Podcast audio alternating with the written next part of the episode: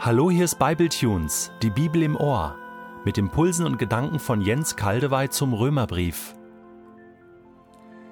Wir machen weiter mit unseren Erklärungen und Gedanken zur Prädestination. Ich erinnere euch an die ersten zwei Erläuterungen. Nummer eins: Die Aussagen zur Vorherbestimmung durch Gottes freie Wahl sind eine Trostbotschaft für Glaubende und keine Philosophielektion. Nummer zwei: Gott, unser Schöpfer, ist uns unvorstellbar überlegen an Weisheit, Intelligenz und Kompetenz. Sein Denken und seine Entscheidung sind für unsere begrenzte menschliche Logik nicht fassbar. Nun der Gedanke 3. Gott ist gut. Und deshalb ist alles, was er entscheidet und tut, gut. Wie ist uns denn Gott begegnet im bisherigen Verlauf des Römerbriefs? Als willkürlicher, launischer, egoistischer Gott, der seine Sache durchzieht, rücksichtslos über Leichen gehend? Ist er uns denn nicht begegnet als ein Gott unvorstellbarer Liebe und Hingabe, als der, der in sich selbst unsere Sünde wieder gut gemacht hat, indem Christus an unserer Stelle für uns gestorben ist, als wir noch Sünder waren und seine Feinde? Ist nicht alles gesagt über Gott, wenn wir in Römer 5, 8 lesen, Gott hingegen beweist uns seine Liebe dadurch, dass Christus für uns starb, als wir noch Sünder waren? Johannes in seinem ersten Brief an die Gemeinden sagt, wer nicht liebt, hat Gott nicht erkannt, denn Gott ist Liebe. Denn Gott ist Liebe. Sollten wir uns diesem Urteil nicht anschließen? Aufschlussreich ist in diesem Zusammenhang ist auch die Antwort, die Jesus einem eifrigen jungen Mann gibt, der fragt, Meister, was muss ich Gutes tun, um das ewige Leben zu bekommen? Was antwortet Jesus? Warum fragst du mich nach dem, was gut ist? Gut ist nur einer. Aha, gut ist nur einer. Es ist typisch menschlich, dass wir nach dem Guten fragen. Was ist gut? Die Frage müsste eigentlich lauten, wer ist gut? Irgendwie stellen wir uns vor, als ob das Gute da irgendwie draußen, als ob es das Gute da irgendwo draußen geben würde. Und wir projizieren dann unsere Vorstellung von Güte auf diese weiße Fläche, ja, und dann messen wir doch tatsächlich Gott an dieser Güte. Verrückt als wenn eine Güte neben ihm und außer ihm existierte, nach der er sich zu richten hätte, damit seine Entscheidungen auch gut sind. Dabei hat doch schon Jakobus gesagt, der Bruder von Jesus, von oben kommen nur gute Gaben und nur vollkommene Geschenke. Sie kommen vom Schöpfer der Gestirne, der sich nicht ändert und bei dem es keinen Wechsel von Licht zu Finsternis gibt. Gott ist Liebe. Gott ist gut. Und deshalb ist alles, was er denkt, gut. Und alles, was er plant, ist gut. Und alles, was er festlegt, ist gut. Und alles, was er entscheidet, ist gut. Wenn er jemanden erwählt, dann ist das gut, weil er gut ist. Wenn er jemanden nicht wählt oder sogar verhärtet, dann ist das gut, auch wenn wir das nicht verstehen. Nun der vierte Gedanke. Die biblischen Wahrheiten von der Vorherbestimmung nach Gottes freiem Vorsatz und der Verantwortlichkeit des Menschen für seine Entscheidung, sein Unglauben oder Glauben dürfen nicht gegeneinander ausgespielt werden. Paulus sagt zum Beispiel im Epheserbrief, Kapitel 1, Vers 11, Außerdem hat Gott uns, seinem Plan entsprechend, durch Christus zu seinen Erben gemacht. Er, der alles nach seinem Willen und in Übereinstimmung mit seinem Plan ausführt, hatte uns von Anfang an dazu bestimmt.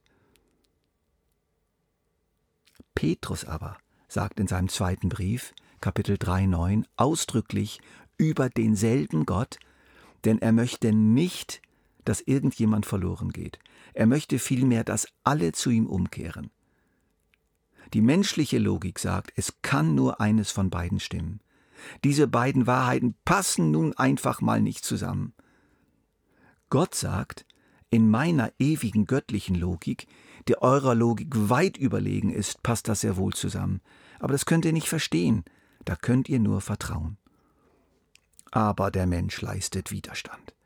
Er hält an der Absolutheit seiner Logik fest.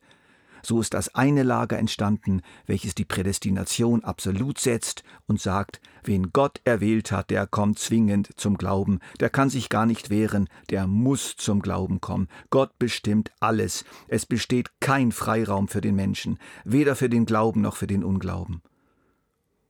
Und so ist das andere Lager entstanden, welches die Willensfreiheit des Menschen absolut setzt, und letztlich hängt dann doch sehr viel vom Menschen ab und seinen Entscheidungen, und dann wird die Gnade etwas, was auf den Menschen reagiert, und Gott wird zum Erfüllungsgehilfen des Glaubens des Menschen, der dann irgendwie Verdienstcharakter bekommt.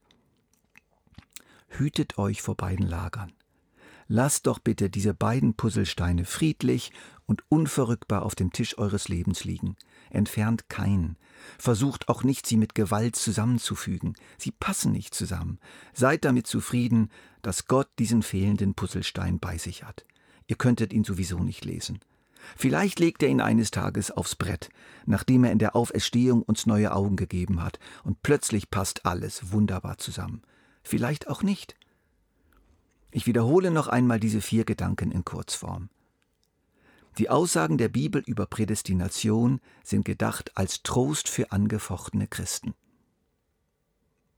Es geht nicht an, unseren gewaltigen, unendlichen und unfassbaren Schöpfer mit unserem menschlichen Verstand zu messen.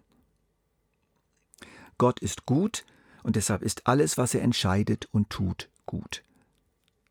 Die Vorherbestimmung durch Gott und die eigene Verantwortung des Menschen dürfen nicht gegeneinander ausgespielt werden. Um diese Ausführung abzurunden, soll jetzt nochmal Martin Luther zu Wort kommen. In seinen Vorreden zum Römerbrief kommentiert er Römer 9 so. In diesem Kapitel redet er, Paulus, von der ewigen Vorherbestimmung Gottes, von woher es ursprünglich kommt, wer glauben oder nicht glauben soll, von Sünden frei oder nicht frei werden kann, und damit ist es aus unseren Händen genommen und allein in Gottes Hand gestellt, dass wir fromm werden. Und das ist so auch absolut richtig. Denn wir sind so schwach und ungewiss, dass, wenn es an uns liegen würde, nicht ein Mensch gerettet werden würde. Der Teufel würde sie bestimmt alle überwältigen. Wo aber nun gewiss ist, dass Gottes Vorherbestimmung nicht irrt, noch ihm jemand wehren kann, da haben wir noch Hoffnung wider die Sünde. Aber hier ist dem frevelnden und hochfahrenden Geistern eine Schranke zu setzen, die ihren Verstand zunächst hierher führen und anfangen, zuvor den Abgrund göttlicher Vorherbestimmung zu erforschen und sich vergeblich mühen, ob sie auserwählt sind. Die kommen über sich selbst zu Fall und verzagen entweder oder leben so, dass sie alles aufs Spiel setzen. Du aber folge diesem Brief in seiner Ordnung. Befasse dich zuvor mit Christus und mit dem Evangelium, damit du deine Sünde und seine Gnade erkennst. Danach heißt es, gegen die Sünde gestritten, wie wir es im ersten, zweiten, dritten, vierten, fünften, sechsten, siebten und achten Kapitel gelernt haben. Wenn du dann in das achte Kapitel unter Kreuz und Leiden gekommen bist, dann wirst du im neunten, zehnten und elften Kapitel lernen, wie tröstlich die Vorherbestimmung ist. Denn ohne Leiden, Kreuz und Todesnot kann man die Vorherbestimmung nicht ohne Schaden und heimlichem Zorn gegen Gott behandeln.